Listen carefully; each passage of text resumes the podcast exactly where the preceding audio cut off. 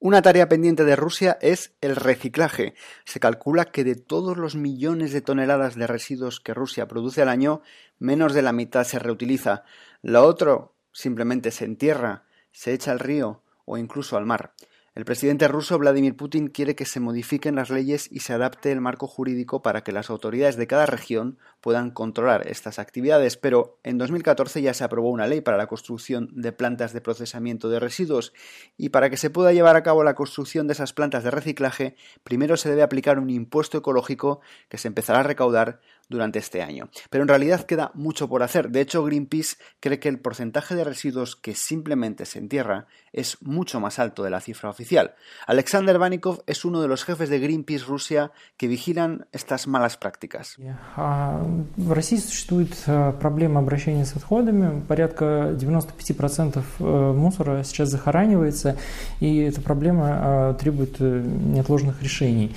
Но пока только 10% населения населения крупных городов России имеет доступ к раздельному сбору отходов для того, чтобы сдать свои отходы на переработку. В России имеется только 5 городов, в которых больше половины населения может воспользоваться раздельным сбором. То есть, например, в Москве менее 10% населения имеет доступ к инфраструктуре раздельного сбора. При этом перерабатывающие предприятия недозагружены вторсырьем, y эту ситуацию необходимо срочно менять. Claro, para que haya reciclaje hace falta una cultura entre la población, también una costumbre de separar los residuos, unas facilidades técnicas, concienciación, incluso sanciones. ¿Y qué pasa con los rusos? Vamos a San Petersburgo, es tal vez la ciudad más orgullosa del país, majestuosa, decadente también, todavía tocada por la atmósfera de los zares, pero con algo de punk, con lluvia y con suciedad. No es una ciudad para reciclaje, aunque ahí prosperan estos días algunas iniciativas para poner en orden la gestión de los residuos. Darina Gribova trabaja en uno de los museos de la ciudad. Es rusa, ha vivido en Berlín y ahora reside en San Petersburgo. En Alemania se topó en la práctica con esa cosa llamada reciclaje. En la capital alemana, separar los residuos y llevarlos a reciclar es lo más normal.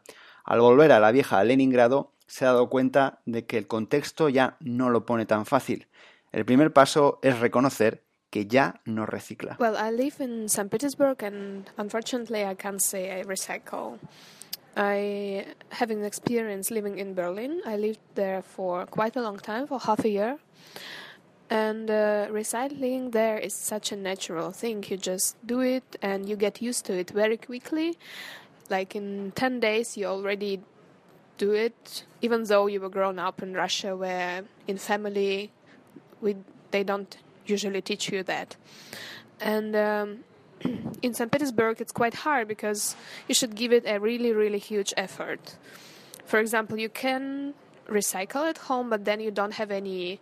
You have very few spots in the city where you can actually leave your uh, garbage, collected garbage, and all the initiatives somehow connected to recycling in St. Petersburg are either very small local initiatives or NGOs. The biggest one in St. Petersburg is called Раздельный сбор, which is collected garbage. And they have this one time a month events. Uh, from 3,000 to like 6,000 people can come and leave their rubbish. Dicen en Greenpeace que los vertederos de Rusia cubren un área total tan grande como Suiza, más de 41.000 kilómetros cuadrados. Pero la situación, sin embargo, podría mejorar pronto. Hay ciudades y regiones que se están poniendo al día. En Moscú, por ejemplo, la planta de Plarus es la primera instalación del país que practica el llamado sistema de botella a botella. Esto significa que la empresa crea nuevas botellas de plástico a partir de las usadas. Así se puede reciclar sin fin.